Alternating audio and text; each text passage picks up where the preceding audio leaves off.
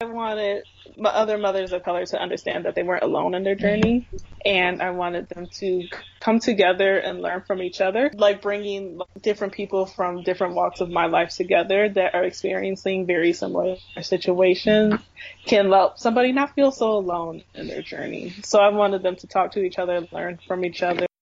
Hello, I'm Jennifer. Welcome to Sebeni Ni Tama podcast, where we focus on all things wellness and soul healing. We touch on self discovery and also literature, art, culture, activism, traveling as tools to elevate our mind. We promote self love. I will be sitting with inspiring guests from all around the world to discuss their personal and powerful journey. I believe our representation matters. It is only by relating to someone's story that you can ponder about the tools necessary for you to make manifest the best of yourself. This conversation can easily be representation of you. Thank you for joining us.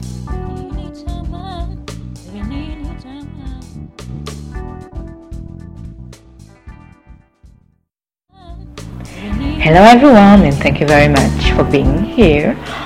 And this episode I discussed with Kiera Gray. She's a blogger, she's a woman advocate and a journalist.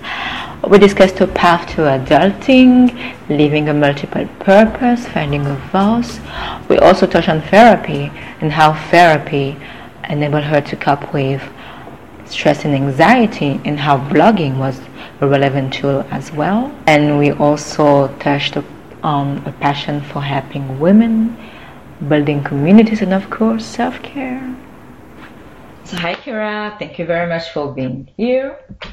Hello. Hi. You have a great blog and a great platform, so I'm really interested in knowing more about your work, where you're coming from, and your mindset. And I'm sure I could definitely learn a great deal from you. Could you like tell me a bit more about yourself, introduce yourself a little bit, just to get it started?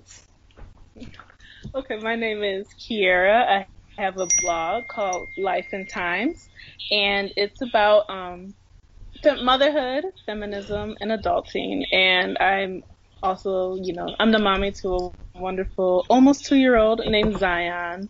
And I'm currently, you know, working a nine to five, balancing motherhood and trying to Yeah. run my blog. And you do a wonderful job uh, balancing a lot of things. Yeah. Thank you. How do you manage your interests when you do so many things and have so many responsibilities? it's difficult balancing like you know motherhood, being um, working nine five, and also running a blog. But in general, like I just try to run as smooth as possible. Like I go to therapy every single Mhm. week to vent and to vent, but um, it's fun. Like you know, having um, a two-year-old toddler running around that, and also working on my passion project, which is my blog about um, motherhood, feminism, and adult, adulting, like just in general having to bring it all together and inspire people is a blessing. Can you tell me about, more about your adulting? Because, yeah, because I mean, for me, it was really hectic. My experience with adulting is it's been a challenge. I'm, you know, dealing with like you know depression and anxiety and you know people like dealing with you know difficult pregnancy, job search, to figure out like you know my multiple purposes. It's difficult, but I feel like that's why I um want to be a guide for other people, which is Mhm. through my blog. How do you take care of yourself? I take care of myself. Like I said, I go to therapy every single week. I think it's great to have an unbiased, um, licensed professional help you through your um, difficult situations, and like it's okay to feel what you're feeling and learning how to cope with what you're feeling. Because a lot of times, especially in the Black community, people think that it's you have to be unstable and crazy to go to therapy. It's like, no, I'm just feeling like, you know, difficult situations. Life is hard. Mhm. So it's okay to want to talk to someone, uh, unbiased opinion, because a lot of times your friends and family may not want to help you or they may guide you in the wrong direction because they just want to make sure you're feeling okay. They're like, oh, what you did is fine. Mhm. Don't worry about it. And like, no, actually, I was self-destructive and that's not Mhm. okay. So like having, um, somebody help you and help guide you in the right direction is one way I deal with things internally. And externally, I just do my best to live my best life daily by like meeting people from different walks of life and learning from them. And also, you, I'm really interested in your journey with therapy because I know that there are a lot of stigma attached to it, and just that you're maybe crazy if you're going to therapy. A lot of people may be dealing with harsh stuff. They don't want to take that step because they may feel like something is wrong with them and, and may not have. Interesting in knowing your journey with therapy. Have you always had good experiences? And how do you feel that it helps you uh, more than maybe you journaling through experiences? My experience with therapy has been amazing. I um, had one experience with uh, one terrible therapist during my undergraduate experience that, and I never went back. But I, and I didn't really even know anything about therapy. I was just like, I feel this way. Maybe I should talk to somebody. And I talked to them, and it didn't work.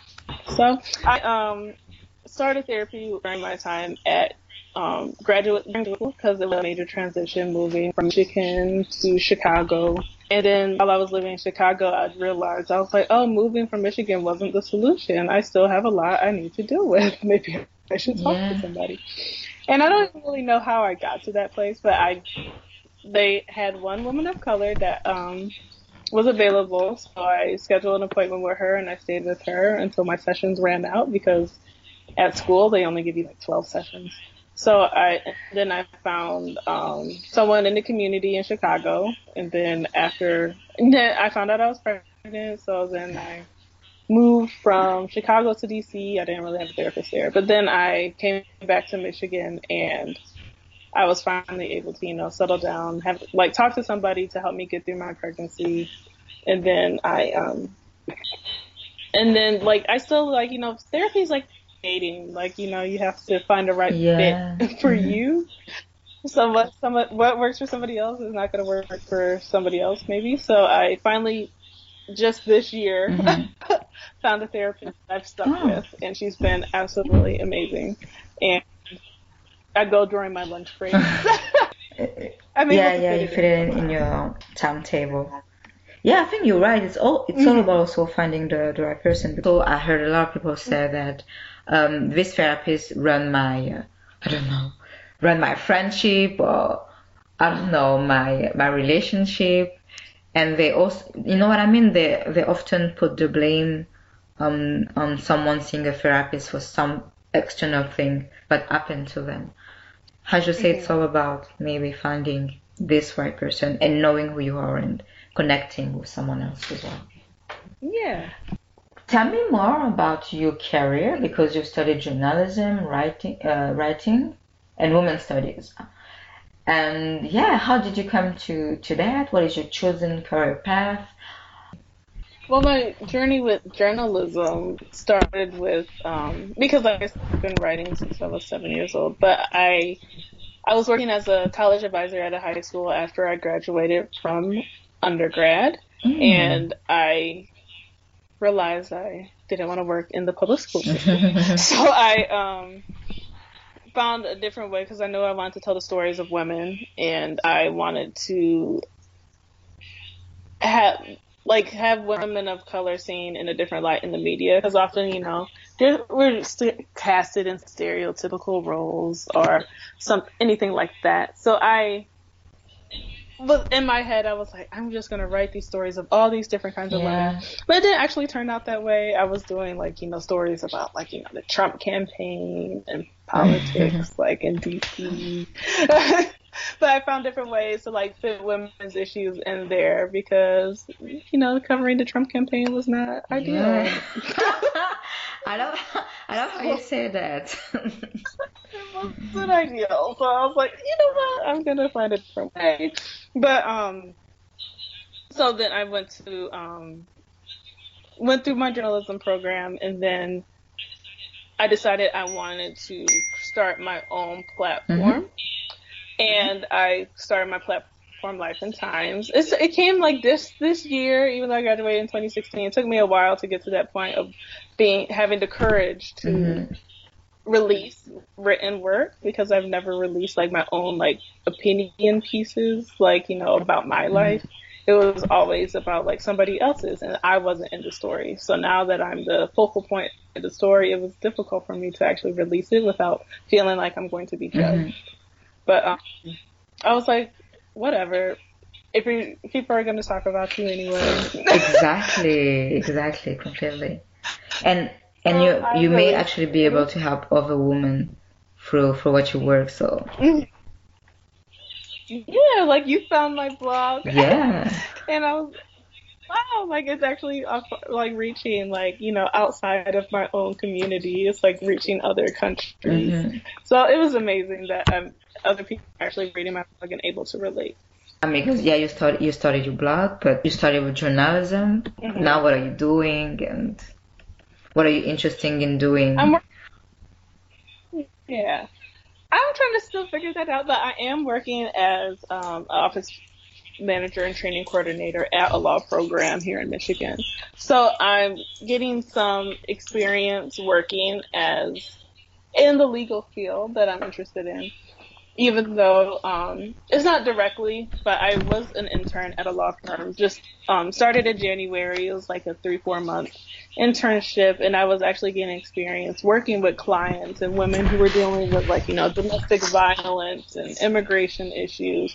So I was like, wow, I'm actually talking to like you know women that are you know need like you know our services, and I'm realizing like mm-hmm. you know these are some of the women's like you know most traumatizing parts of their lives and we have like you know having someone that looks like them representing them and advocating for them is something that i feel like you know would be amazing for me to like you know work through and like being able to navigate a system that wasn't made for us mm-hmm. because you know the these institutions were made for white men not um, women mm-hmm. of color so like having someone like you know learn the system and help them navigate it um, is a part of you know advocating for women's rights. Actually, I, I love how everything fits in um, in your in your journey. I just had this realization because you're passionate about writing and journalism, so you have, you have your blog, and you're also passionate mm-hmm. about uh, helping women, and you want to mm-hmm. you want to work in the law area. And yeah, I don't know. It feels like everything. I mean, even if you take different direction, the core, the the mission stay the same. I guess everything does fit. Everything is within God's timing, even though it's not maybe it didn't happen the way I planned for it to happen, but it still happened the way it should have happened. Nicely said. Can you tell me more about your experiences also um, working down the path of job search? Because I know that it's is really hectic and can be really difficult, especially in relating to um, you, someone's self-esteem when you're taking rejection of a rejection and failure of a failure. So how did you, what are the tools that you use to help you stay, stay sane throughout all that process and all that journey? Well, realizing that everything has its purpose and has its plan is like the basis for me. Like I get like, you know, dealing with like I, am an anxious person in general. so if something doesn't go as I planned or something, you know, goes the wrong way, I like get really anxious about it and I start, you know, beating myself up saying it's my fault. And I want women to, you know, understand that, you know, some things are just beyond your control and you can only change what you have control mm-hmm. of. So, um, just realizing that like you know even if you didn't get the job which that happened to me multiple times if you didn't get the job or if you know a relationship didn't work out which happened to me multiple times. Or like just a variety of different things where i'm just like why is this? Didn't have it as my fault. And it's like no that person's on their own journey and you have to meet people where they are or maybe that person you know a lot of the times jobs already know who they're going to hire but they go through the hiring process yeah. just for appearances, mm. and they like hired a person in house. Like they told me that they're like, oh, we just went decided to go with somebody mm. in house. Like, what did you interview with? Yeah. Why'd you interview me? So, um, it just changing your perspective about it. You're like, well, I learned what I don't want, or well, I've got some more experience interviewing skills, and I know what didn't work during that interview, or what I should have said or could have mm. said. So, like, perspective is a big deal, and I'm like as I'm saying this, I'm trying to tell myself this. like perspectives change your perspective and think like you know life can go a lot smoother.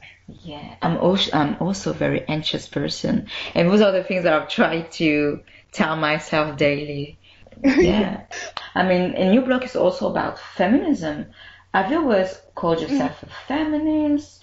Is it because maybe you have strong female uh, women around that you're strong-willed in regard to that subject? I mean, how did you be becoming more aware? I um just in the women's studies classes, it gave me the terminology because I didn't realize that I was a feminist. Feminist, even though I've always, ever since I was younger, like tried to advocate for women, and like you know would tell like if you know someone said something misogynistic, I would tell them like, well, what if someone said that? Like. I would try to mm-hmm. flip it around and make them feel try to feel, but like they um just like like taking these classes made me realize like oh these terms like you know this is what that means. This, this is what it is being an intersectional feminist or womanism as opposed to feminism because feminism is also often associated with white women even though um, black women were the forefront of all of these movements. Just taking these classes helped me learn what i liked and didn't like and like what i wanted what i didn't want. Like so i it was more like I was like studying myself in mm-hmm. a sense, and um, then I realized, well, I am a feminist or a womanist. So if you don't believe in that, you're like, wow, you just don't believe in human yeah, rights. Yes, you don't believe in like basic equality. And did, did those classes affected? You get a lot of the terminology, but did it also influence your feminism in a way or another, or not necessarily? Taught me like you know the history and like you know how, you know, that just the history of all of these movements and what they mean to us in a society. I had a class where we did an icebreaker, mm-hmm. and the teacher would always ask us, you know, a question like, you know, before every class. In one class, he had us talk about what our most prominent identity was. And I said being black, because in that context, I thought of being black more so than being a woman because I was the only black person in that mm-hmm. class full of white women. Mm-hmm.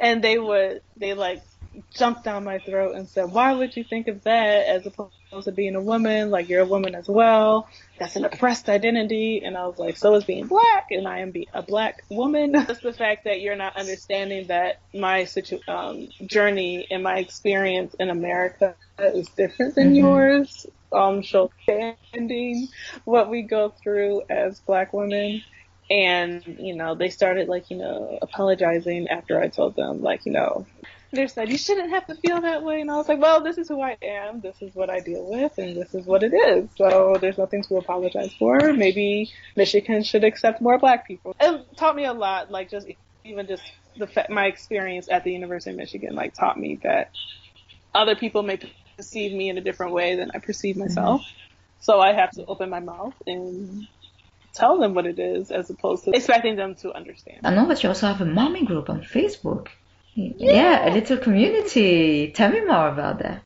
I started it because I wanted my other mothers of color to understand that they weren't alone in their journey, and I wanted them to come together and learn from each other. Because a lot of them I learned met personally through my experience through mm-hmm. life, and like bringing like different people from different walks of my life together that are experiencing very similar situations can help somebody not feel so alone in their journey. So I wanted them to talk to each other, learn from each other, and give each other like, you know, tips and tricks on what they do with their children and get through the day being a mom. What do you what do you discuss about in this group and yeah. Oh, we talk about everything. Like we want I want them to talk about like there was one that recently asked, like, "Oh, oh, what do you? How do you teach your child at home?"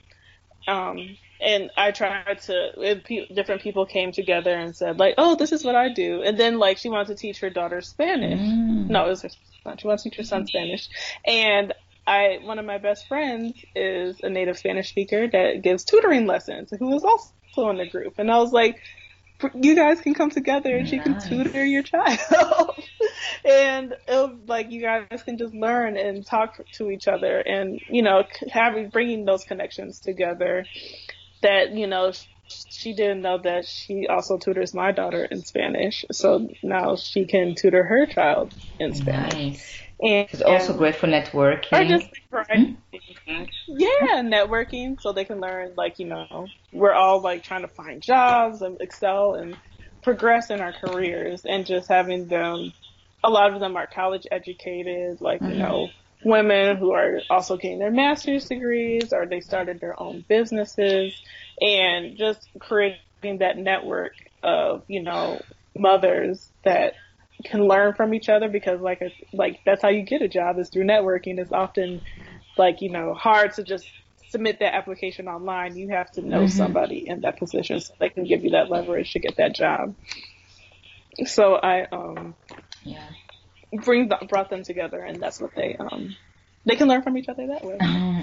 amazing, that's an amazing work, and I think that's why um I mean building communities and sisterhood is so so important because it gives you the feeling that you're not by yourself and you're able to connect on a on a whole different level with some other people just, just like you i mean you live across across the world hearing about you your journey is so i mean it's so appeasing for me and inspiring because uh, yeah, it enables me to to to see maybe a, refle- a reflection of you in my path as well. and last but not least, you have like an amazing daughter, Zion. And we didn't really talk yeah. about her. And one of the things I also like about you, your platform, is that you showcase that being a mother is not is not the end of your life. It's not all about sacrifices mm-hmm. and being actually being able to carry on with what you do is is a great way to to raise a healthy that's a good, good representation so yes last but not least in one word what does what does motherhood uh, actually represent for you i know it's such a large large question and it can tell a lot yeah. of things so i'll say joy and like life saving. Wow. So, for example, joy, she brings joy because she is just an amazing. She is smart. She is beautiful. She's very witty. She has her own personality. She's sneaky. She um, she's brings something like it's totally something new every single day, and she just literally is like the joy of my world is in Zion. Ah, Lauren, that, was the inspiration. So I had to say joy because the joy of my world is in Zion, mm-hmm. and life saving because like before I had her, I was just lost, confused. I didn't know what I was gonna do. I was depressed. I was mm-hmm. anxious. Mm-hmm. So I was just like, and then like realizing like that it hit me that I have to be the guide to someone else's life. I made me have to get my own life together. So just learn like it, it, saved my life because I don't know where I would be if she wasn't here. I'll be off somewhere doing something ridiculous. like just realize I was like, okay, now I have a like I have what this is one of my purposes. So is to be a mother because I am a mother. So God wanted that for me. So I take on my role as her mother and do the best I can in my life so she can have the best life possible. Wow beautiful, powerful, and I love, actually love your story to be honest, because you were not, maybe you were not thinking of being a mother right away, but at the same time, it added yep. so much uh, to your life. It enabled you to reach new levels in your life that you never thought you would be able to to reach prior to having your daughter. Yeah. Yeah, it's a great testimony. Yeah. So thank you. Everybody read my blog and you can get a glimpse of my a more detailed version of my yeah, I will put the I will put everything in the description box. You really need to check out her blog. It's amazing. It's actually the reason why I I contacted her and it's so relatable. It feels like you're reading stories uh, I mean of a girlfriend and it's actually the the type of content that I'm that I'm really going for. I mean, everyone wants to be understood and everyone wants to, to connect. You're not dealing with the stuff by yourself, and in, in a lot of ways, it, is, it has been healing for me. Not only to blog, but to read blogs yeah. and to interview this woman.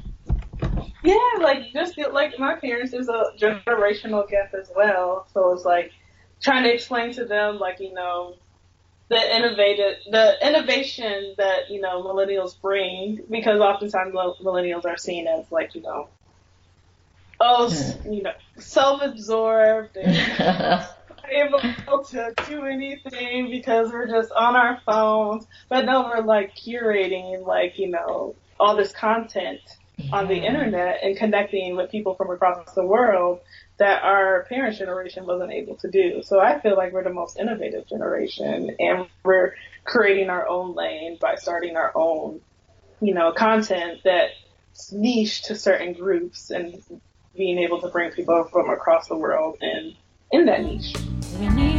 Definitely. We're, we are definitely a creative generation. The fact that the economy is not that easy on us us to be more creative and really for our purpose and not necessarily help someone else for further purpose. Yeah. yeah. I think we're. Yeah, I think so too.